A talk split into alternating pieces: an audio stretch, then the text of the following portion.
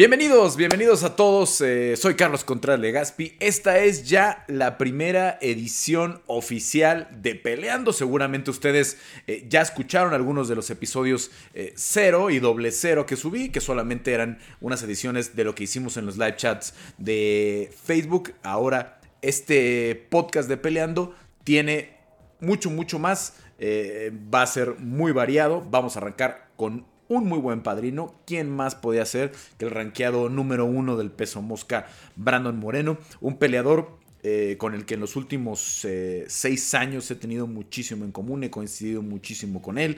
Eh, estuve, le hice la primera entrevista como profesional que tiene, o la primera entrevista que le hacían en su vida allá en Tijuana en el 2014. Eh, he, estado en, en sus peleas en- contra Ryan Benoit. Eh, obviamente las dos de la Ciudad de México, la de Pettis y la de Askarov. Eh, me tocó estar con él en Brooklyn en la pelea que ya no sucedió eh, con, con Ray Borg, cuando aquella vez que Conor McGregor hizo todo su desmadrito, etcétera, etcétera.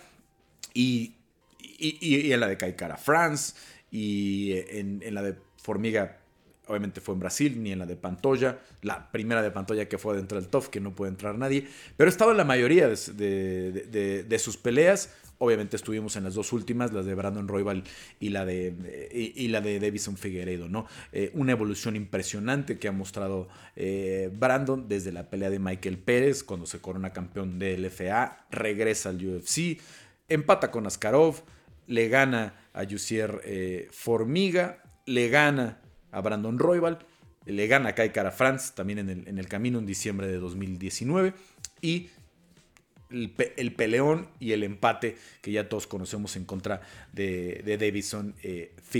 Gracias por acompañarnos, gracias por acompañarnos en este primer episodio de Peleando.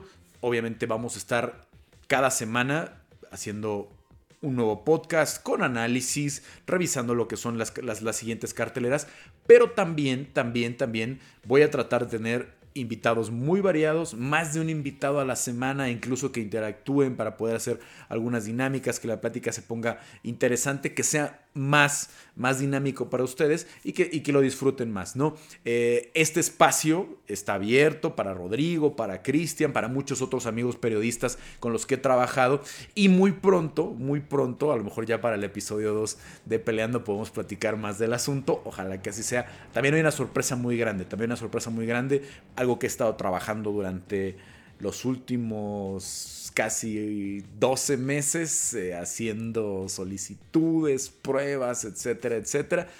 Y, y ojalá que lo podamos platicar. Sin más preámbulo, pues vamos a enlazarnos ya con Brandon Moreno para esta primera entrevista en Peleando, episodio número uno.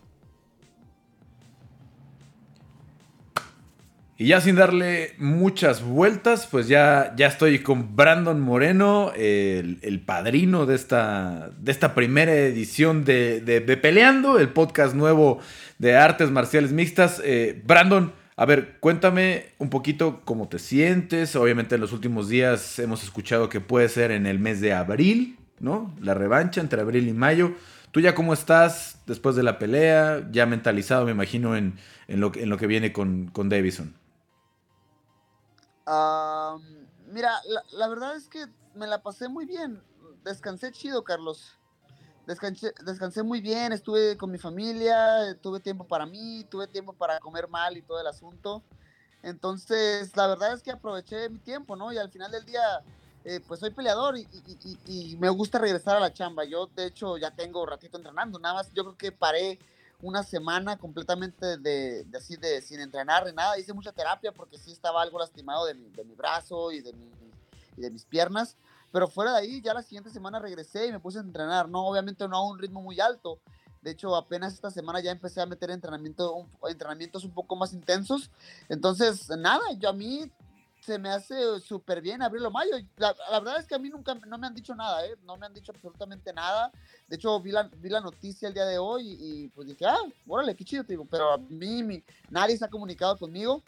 Pero me gusta la fecha, me gusta la fecha. Abril o mayo se me hace bien. Ya me imagino que recibiste muchos mensajes, que viste los conteos durante fin de año entre las mejores peleas, eh, de los peleadores que más creció, que más evolucionó. Eh, ¿te, imaginabas este, este 2020 así para ti? O sea, Porque obviamente todos los peleadores siempre dicen, quiero ser campeón, tengo tal meta, tal, tal, tal. Pero, pero fue un año que acabó siendo de, sueño, ¿no? Me imagino para ti. Sí, mira, cuando termina eh, mi 2019, a, punto de iniciar, mi última pelea en 2019 fue contra Cara France en UFC 245 en diciembre. O sea, yo definitivamente tenía planeado un 2020 muy explosivo, ¿no? No sé si tanto como terminó realmente, o sea, con la expectativa tan alta del, campeonato, pero te imaginas así ya peleando por puestos bien importantes dentro de la división. Al final las cosas salieron mucho mejor, ¿no? Y, y creo que entre tanto caos y entre tantos problemas que tuvimos en el año, o sea, yo híjole, estoy bien agradecido con la empresa porque hicieron todo lo posible por mantener las actividades, por mantener los eventos, por mantener el barco a flote. Y o sea, qué locura, año de pandemia, año de muchas cosas, de muchas cosas malas. Y aún así fue el, ha sido el, mejor año por mucho dentro de la UFC para mí. Eh, quiero ir un poquito a eso. Obviamente ya platicamos después de la pelea, pero no platicamos en, el intermedio.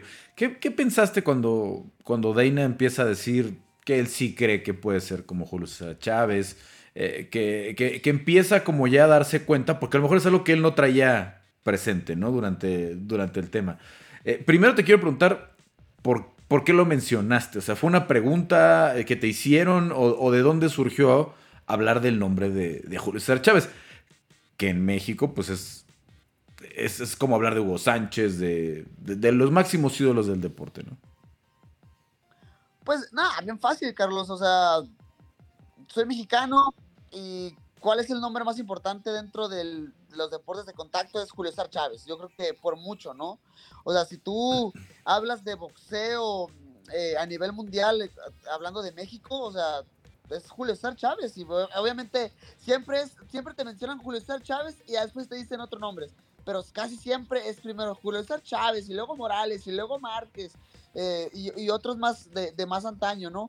Entonces, yo, yo quiero que mi nombre signifique para las artes marciales mixtas lo que Julio Cercheva significa para el boxeo. O sea, es una meta, yo creo, alcanzable, ya que obviamente eh, poco a poco hemos tenido muy buenos exponentes dentro del deporte que lo han hecho muy bien pero todavía este es el lugarcito abierto, yo creo, ¿no? O sea, todavía este es el lugar dentro del deporte mexicano, de las artes marciales mixtas mexicanas, para, para que alguien eh, lo tome y, pues quiero ser yo, o sea, quiero ser yo definitivamente, ¿no? Quiero regalarle esas alegrías al público mexicano y, que se ponga y que se emocione. Obviamente no estoy prometiendo que todas mis peleas van a ser como, las, como la pasada, ¿no? En contra de Davison, pero quiero que sepan que, o sea, no sé, quiero que se acuerden de mí como un peleador que nunca fue el más rápido, que a lo mejor nunca fue el más técnico, pero sí fue el más huevudo y eso, eso me emociona.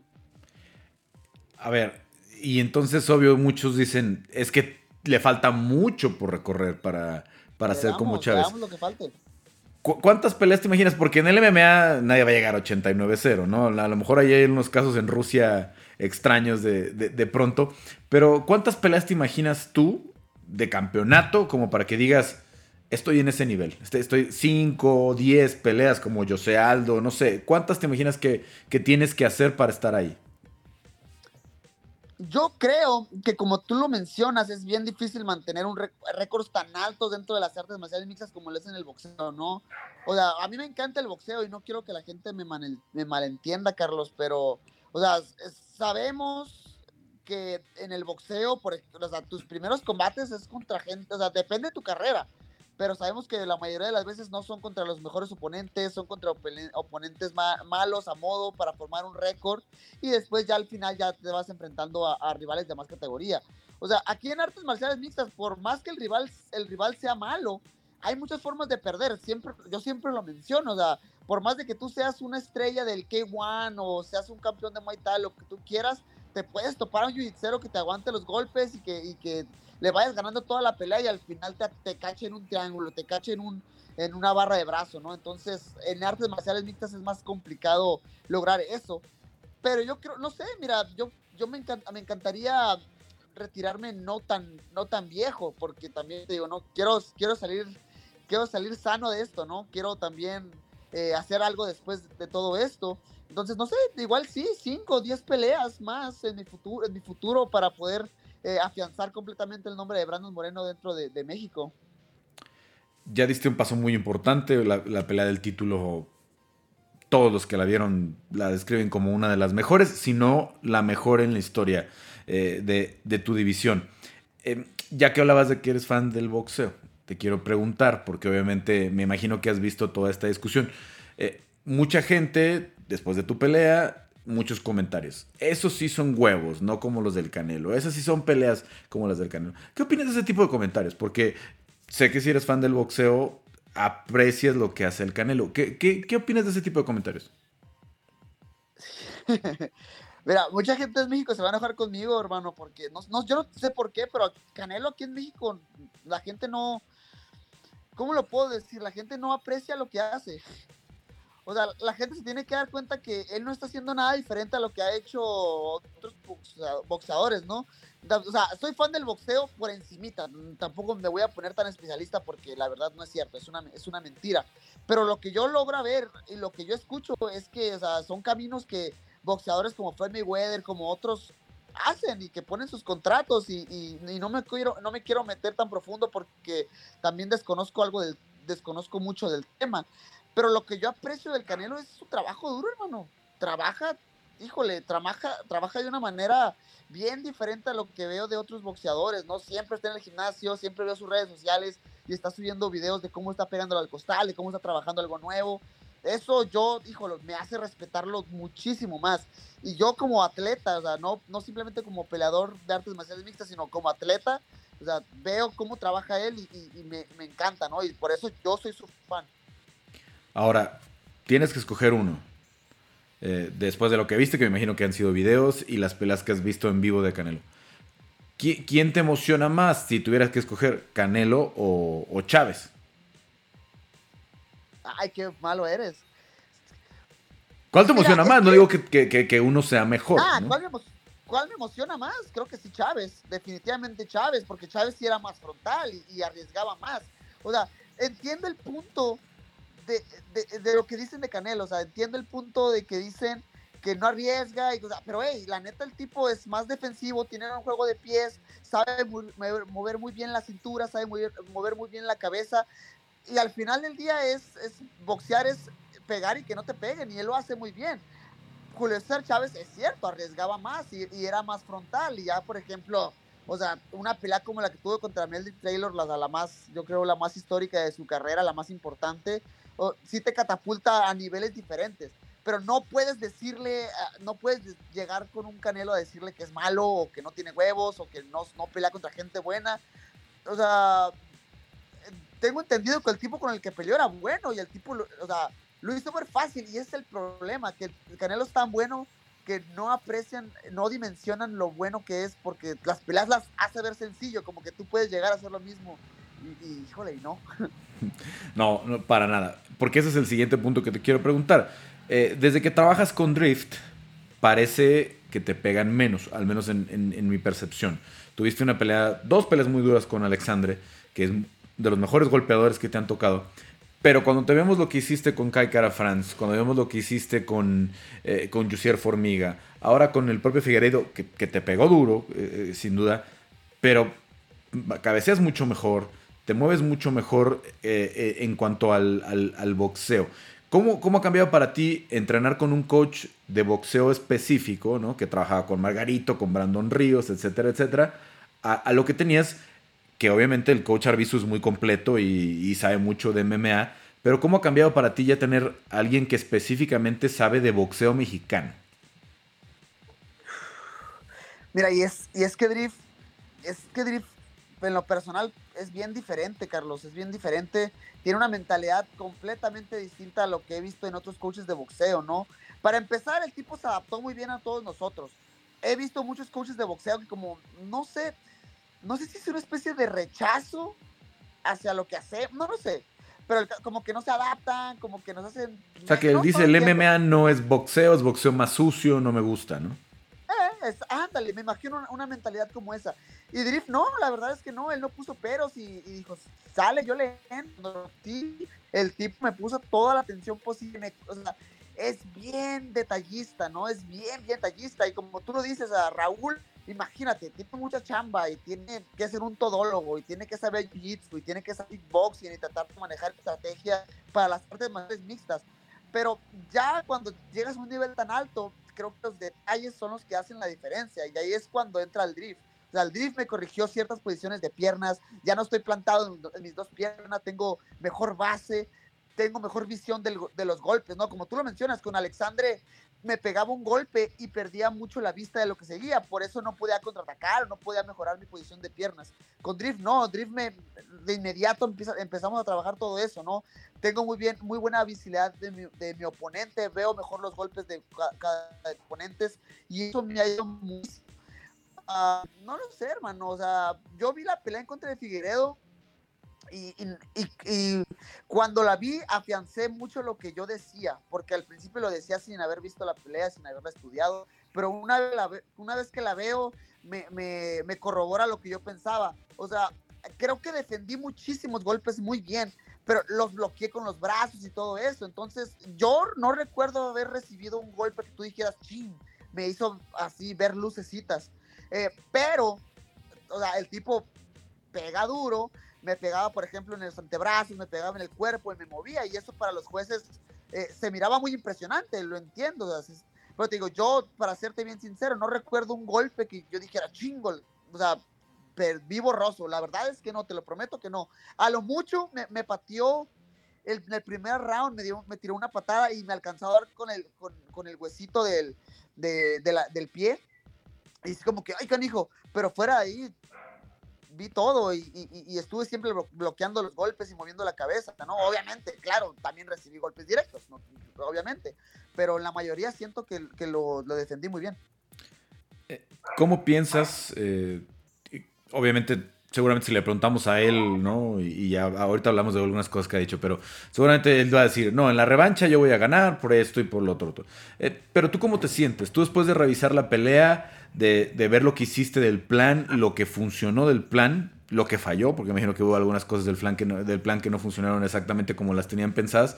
Eh, ¿qué, piensas en un porcentaje? Porque a lo mejor no me puedes dar detalles, pero ¿cómo te sientes tú para una, para una revancha? ¿no? Eh, ¿Es la pelea que quieres inmediatamente o te gustaría que hubiera la posibilidad, aunque ahorita no está en la, mesa, pero decir, quiero hacer otra pelea para aprender más, desarrollar esto antes de regresar al, mismo tema con, con?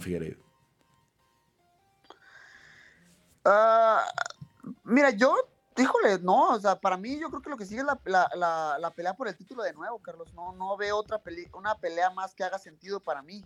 Mm, no veo a quién, todos los que están arriba de, de Figueiredo de mí, ya, ya, ya peleé con, yo ya peleé con ellos, con la mayoría, ¿no? Fuera de Joseph y no sé si por ahí se me escape alguien, pero, o sea, ¿quién está arriba? Está, está, híjole, está Pantoja, está Askarov, está Cara France, está Royval.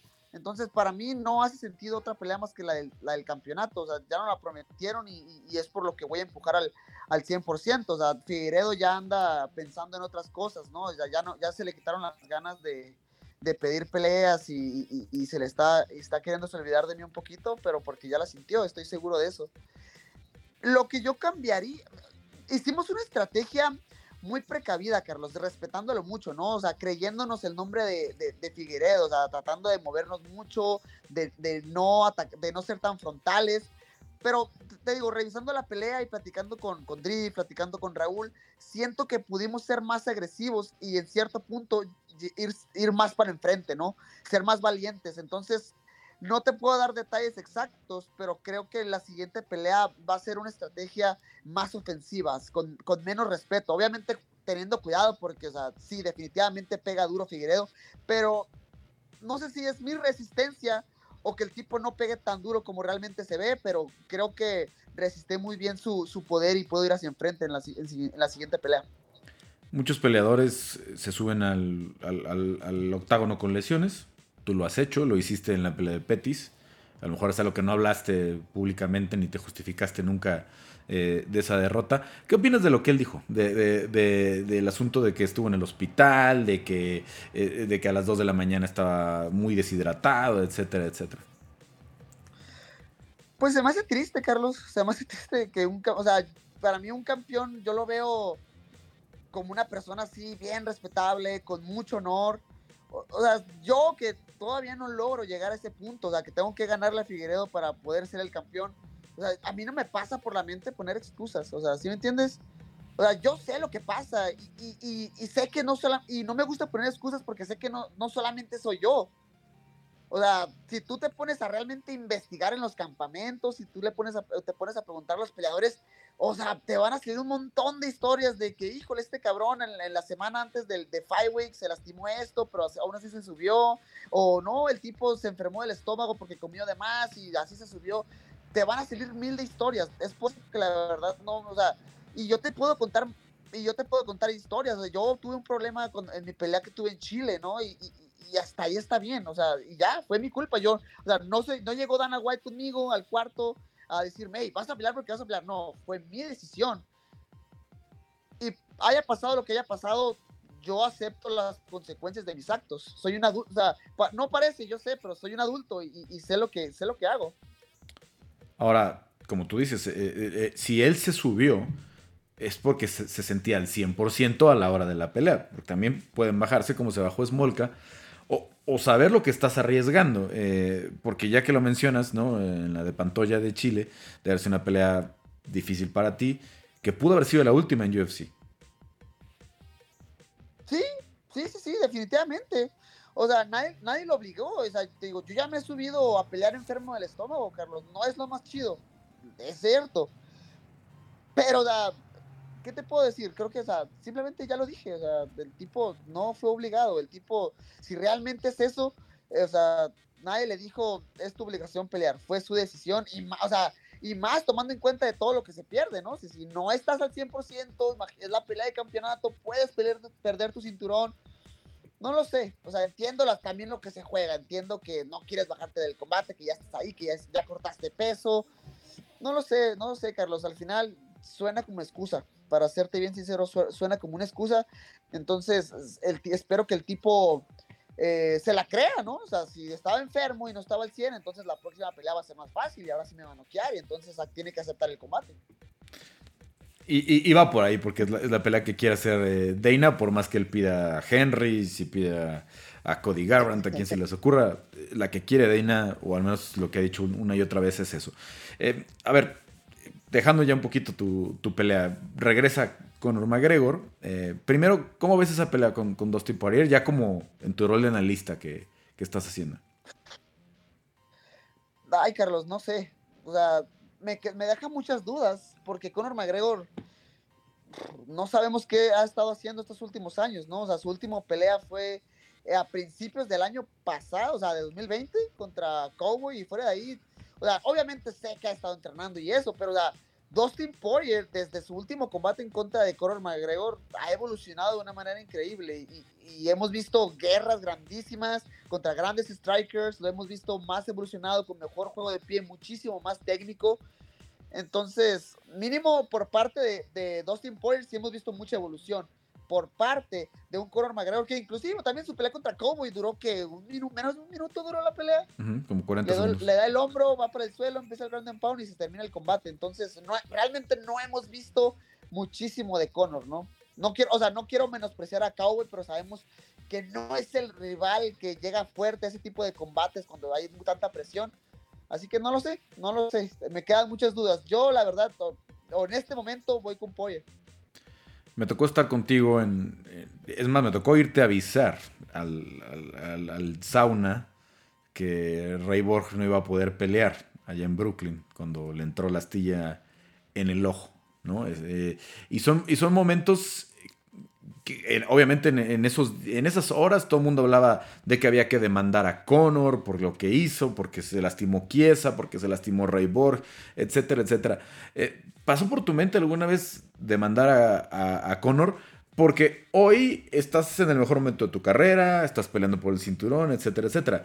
Pero esa pelea, la que no sucedió con Ray Borg, yo desde mi punto de vista pensé que, pienso que estabas mucho mejor que Ray Borg en ese momento y que era una pelea que ibas a ganar, si no es que hasta fácilmente.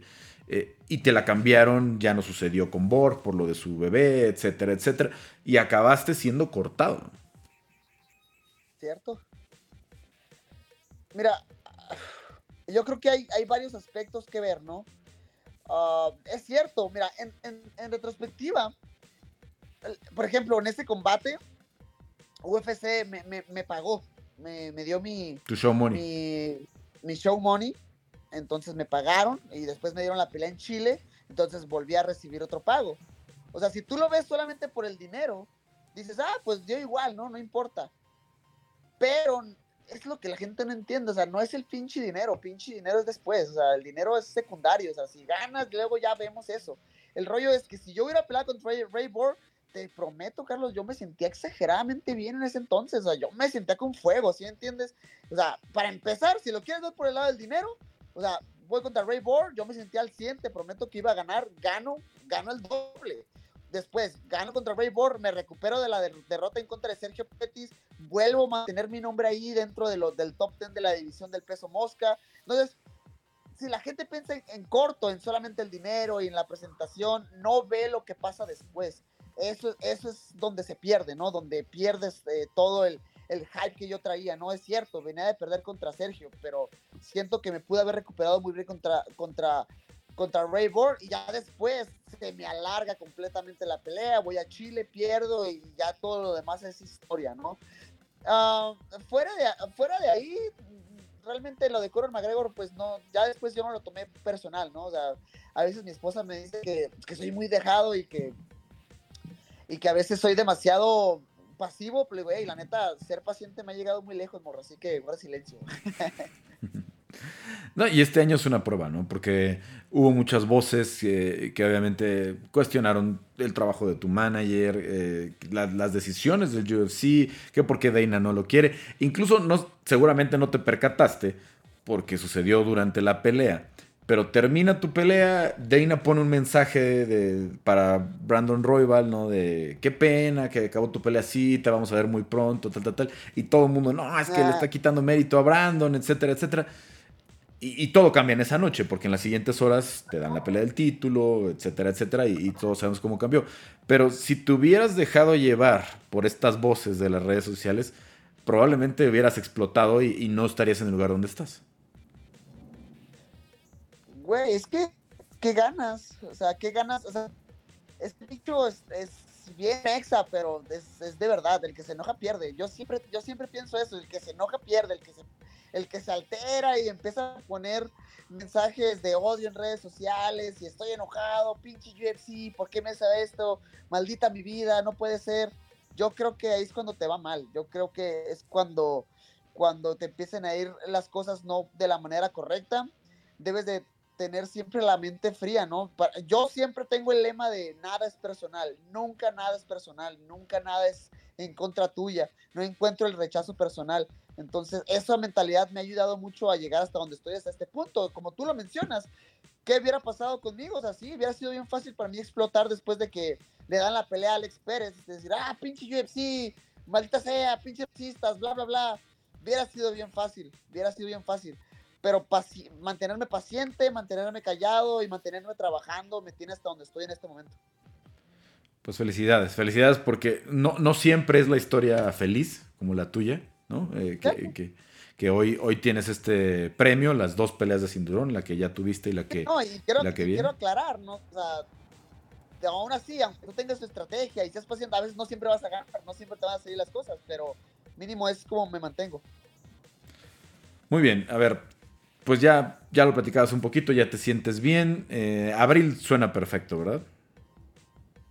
Abril para mí suena muy bien, te digo, yo vi la noticia cuando eh, hoy, hoy no, no, recuerdo bien la hora, pero vi la noticia hoy. Dije, no, pues a mí, conmigo nadie se ha comunicado, pero no me desagrada la fecha. Te digo, abril, mayo suena muy bien para mí. Sí, porque ya hay, ya hay un pay-per-view con muchos eh, cinturones para el mes de marzo, para el 6. Luego viene el 27, que va a haber otro pay-per-view. Este año hay que acoplarse porque hubo pay-per-views que no se llevaron a cabo. Creo que uno o dos que quedaron pendientes de 2020. Entonces vamos a tener esto muy, muy, saturadito. Eh, ¿Cómo va a ser diferente una pelea con 8 o 10 semanas de, campamento en lugar de, de, la inercia? Porque mucha gente dice, no, es que nada más fueron dos semanas de campo. La realidad es que venías en la inercia de un campamento y, nada más la extendiste, ¿no? Sí, mira, yo creo que lo, lo, único diferente es que ahora sí vamos a hacer una, una estrategia específica para Figueredo. O sea, físicamente estaba bien, físicamente eh, eh, mi cuerpo estaba, estaba a su punto. Obviamente ya después la parte técnica, la parte 100% técnica, es la que a lo mejor sí pudo haber faltado un poquito más, ¿no? Obviamente te, te dicen vas a pelear contra este tipo y en menos de un mes pues haces lo que puedes y lo practicas como puedes. O sea, básico, o sea literal, un ejemplo, yo termino contra Royal, me regreso a Tijuana y tu, hice como 12 entrenamientos con Drift y ya, eso es todo.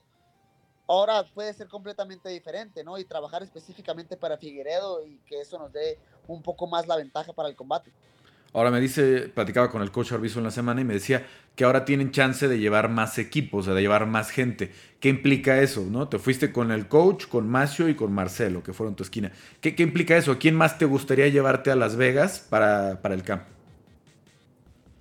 Nah, definitivamente Adrif, o sea, si, la gente, tú te has dado cuenta, no, no está en mi esquina, él, él no, no, tiene visa, ¿no? Por ahí hace unos años tuvo unos problemas, entonces eh, mi, eh, mi, mi, manager, o sea, Jason, eh, estamos esperando, estamos chambeando para poderle sacar eh, la visa de trabajo a, a, Drift y podérmelo llevar a Estados Unidos. O sea, fuera de ahí, eh, igual, llevar a, mi, llevar a mi equipo, llevarme eh, más gente de Jiu-Jitsu, llevarme más gente, no sé, algún, algún, boxeador, algún boxeador que me ayude ahí, por ejemplo, llevármelo a Las Vegas también, estar en el PI y eso y básicamente ah, yo creo que a eso se refiere Raúl, te digo, ocupo al Drift, ocupo, ocupo a Raúl, ocupo gente que me esté ayudando. Pues muy bien, Brandon. A mi, eh... o sea, a, a, mi, perdón, perdón, a, a, Andy Caballero, que es mi coach de, de, acondicionamiento físico, te digo, él, hemos evolucionado bien mucho, yo creo que la gente no sé si lo notó, pero, o sea, es bien diferente cuando, o sea, decir que alguien pega fuerte es bien diferente a decir que alguien está fuerte. O sea, Davison Federado pegaba fuerte, pero yo me sentí mucho más fuerte que él, o sea, lo sentí muchísimo en los derribes. Una vez que ya me decidí a tumbarlo, le conectaba las caderas y lo llevaba al suelo como si nada. Muy bien, muy bien. E, este año pinta para tener peleas muy buenas, ¿no? Eh, hay mucha gente emocionada con ver a Desania en 205 contra Jan Blakovics, eh, el debut de John Jones, ya sea contra Stipe o contra Enganu, depende cuál de los dos gane, obviamente el regreso de Conor que siempre va a generar muchísimo, si regreso o no, Javi, pero ¿qué se siente que tu nombre esté ahí, o sea, que la gente no nada más diga las de estas grandes estrellas, todo mundo quiere ver la revancha.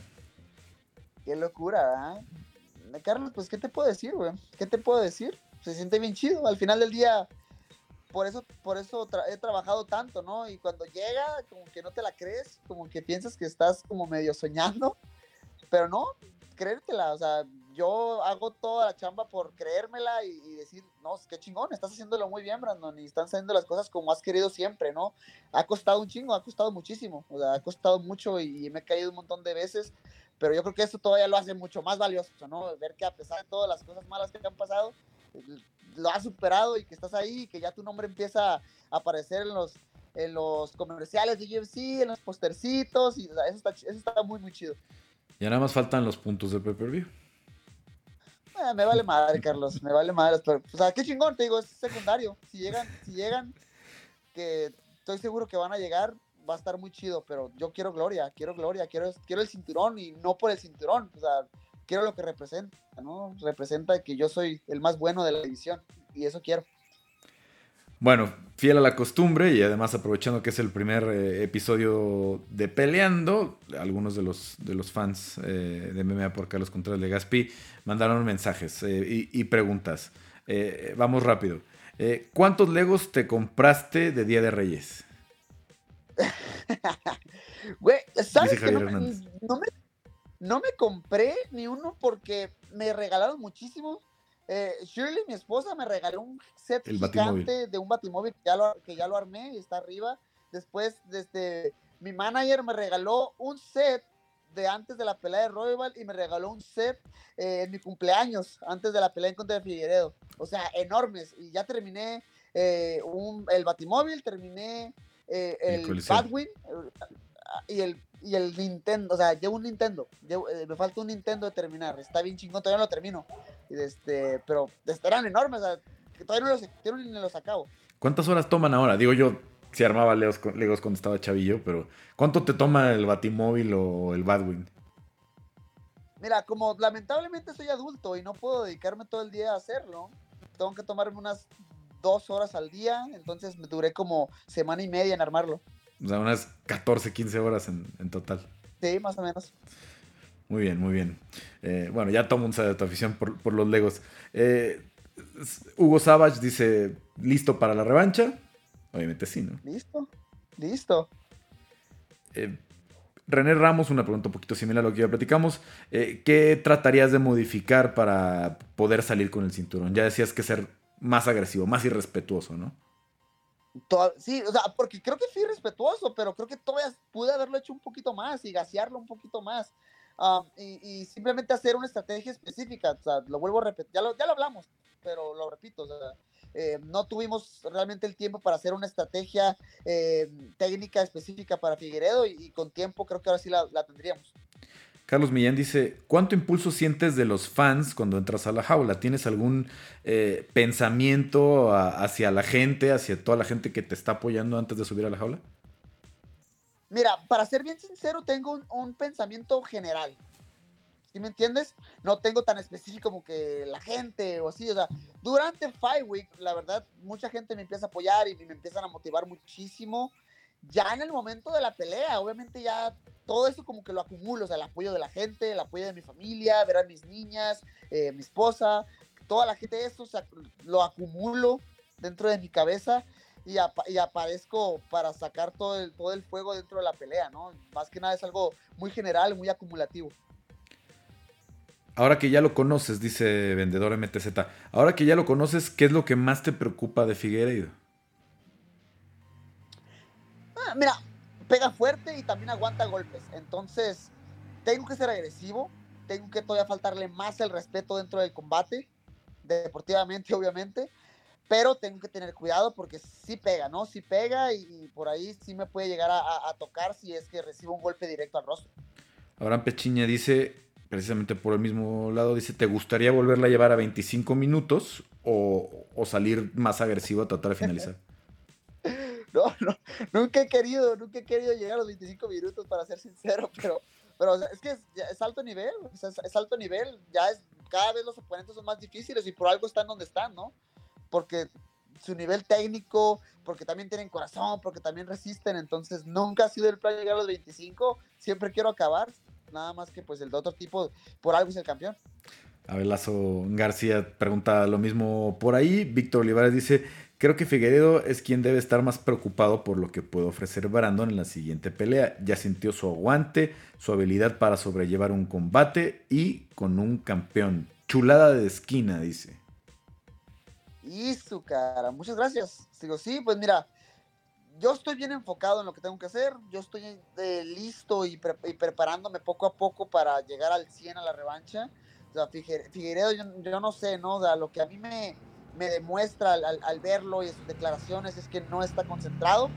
Me puedo estar equivocado, no me importa, no, no, no es algo en lo que pienso. definitivamente en ese aspecto pienso completamente en lo que estoy haciendo yo. Em, dice Carlos Mitia, no es pregunta, pero en la pelea con Figueredo se descogoteaban pidiéndote más ninja, que la perfeccione y la aplique.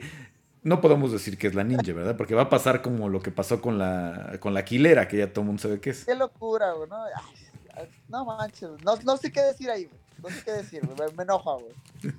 Pero, la ninja no podemos saber, ¿verdad? Es un secreto. Pues es un secreto a voces, güey. Es un secreto bien a voces, porque, no, hombre. No, no voy a decir nombres, pero se han encargado de, esparcirla por todos lados. Así que, así que ya. Así que quede, por favor.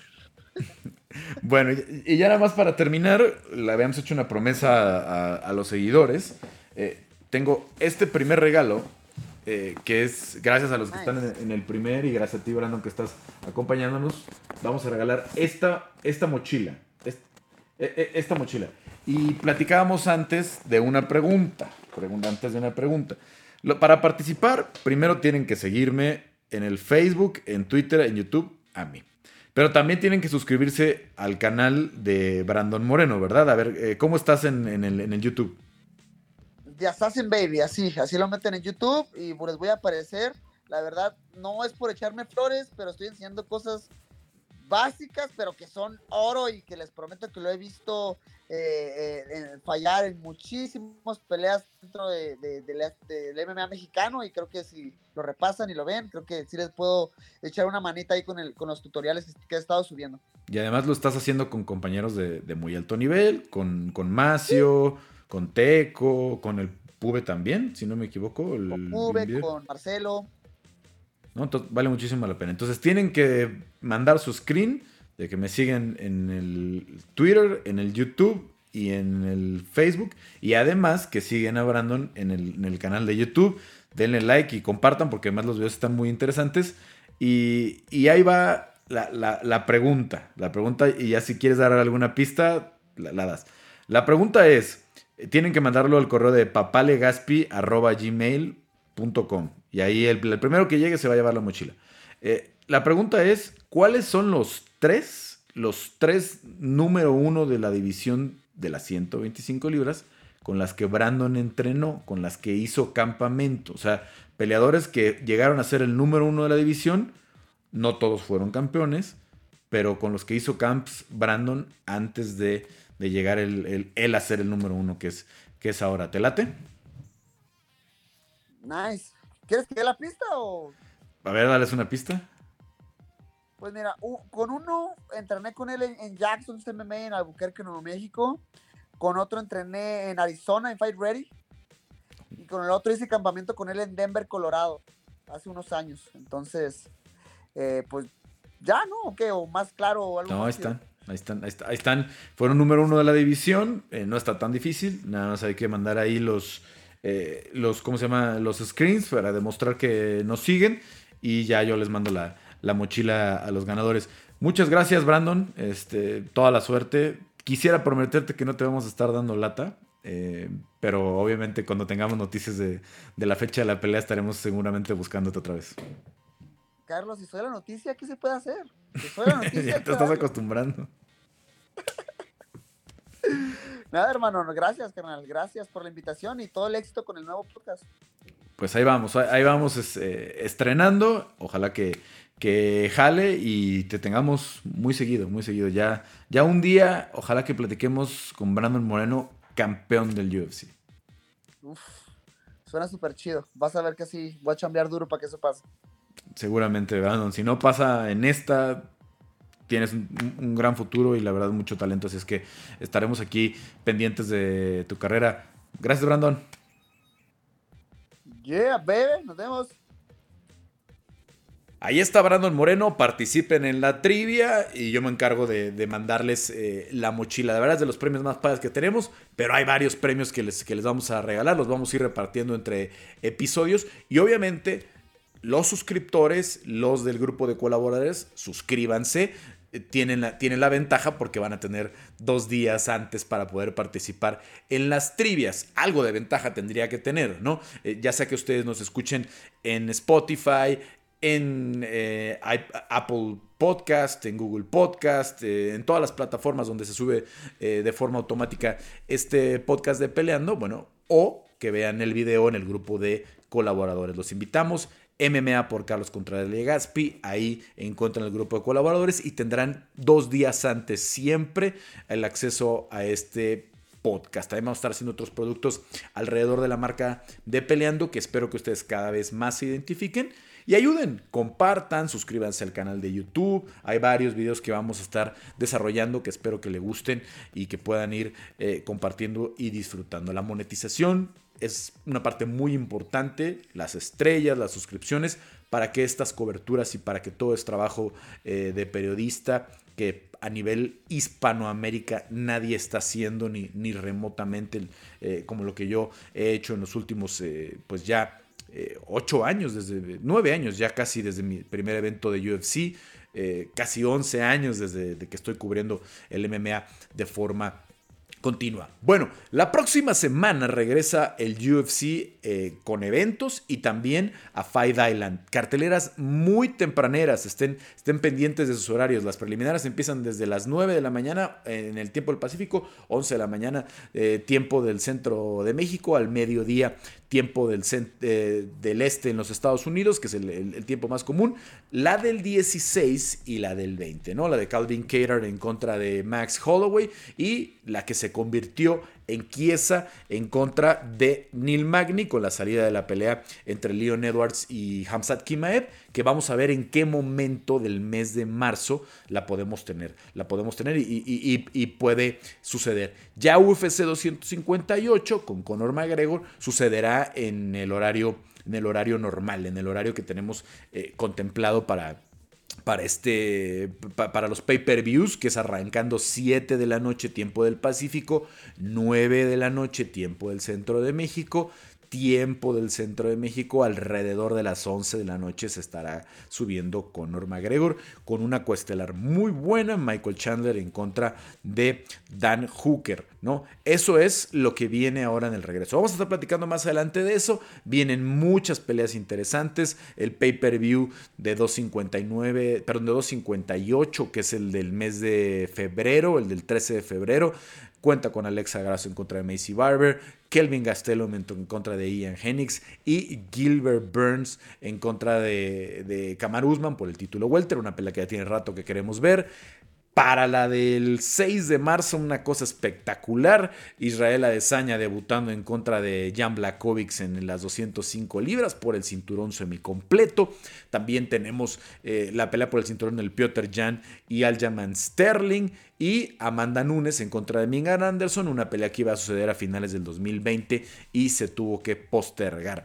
Hay otro pay-per-view, UFC 260, a finales del el mes de marzo, 27 de marzo para ser específico.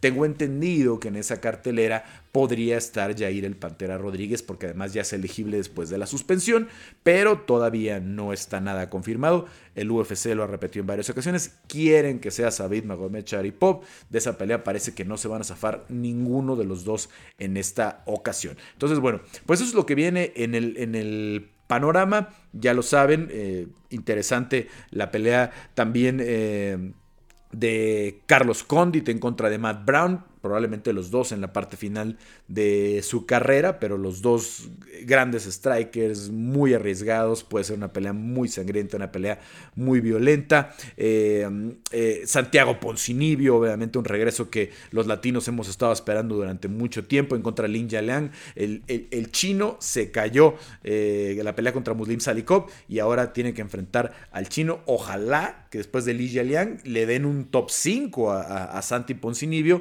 porque la verdad se lo merece, eh, es uno de los más destacados dentro de su división y, tiene una, una, cuenta pendiente de dos años casi sin poder pelear. Eh, Joaquín Buckley, después del knockout del año en el 2020, enfrenta un duro Alessio de Chirico y bueno, algunas de las peleas más destacadas de ese de esa cartelera que viene. Les recuerdo, obviamente, que en el grupo de colaboradores todos los viernes hacemos una previa con los pronósticos de Verdict y también los pronósticos para los que les gusta apostar, líneas, algunas cosas que nos parecen interesantes. Ahí los espero el viernes. Eso lo vamos a seguir realizando eh, de forma normal para los que pagan su suscripción y que siga valiendo la pena. Entonces, Pinta muy interesante el, principio del año, ojalá que sea todavía más eh, con lo que les eh, venía platicando. Y luego a media semana, porque no vamos a alcanzar a hacer podcast eh, antes de, que, de, que, suceda el evento del, del 20, pero creo que Michael Chiesa en contra de Neil Magny es una mejor pelea, incluso que Leon Edwards en contra de Hansat Kimaev cuánto tiempo lleva eh, dentro del top 10.